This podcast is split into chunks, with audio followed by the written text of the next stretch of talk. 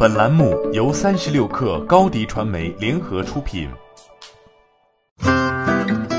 本文来自三十六氪作者岳佳彤。疫情之下，为尽可能保护自家用户及合作伙伴的利益，各路企业政策百出。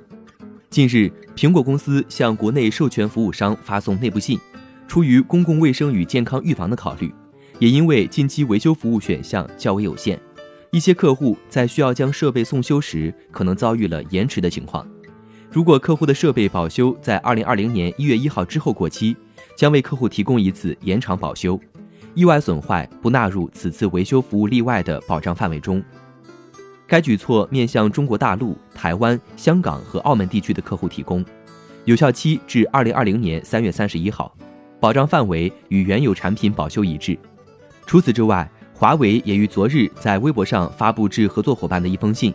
表示将为全体合作伙伴提供大量支持，其中延长维保及例外服务，则是针对二零一九年第四季度发货的分销产品，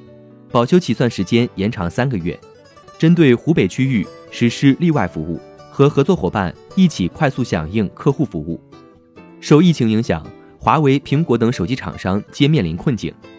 苹果位于中国大陆的 App Store 零售店由二月九号再度推迟，具体营业的时间仍然需要根据疫情实际发展情况来定。中信建投证券认为，截至二月九号，该举措预计延缓一百万部 iPhone 销售。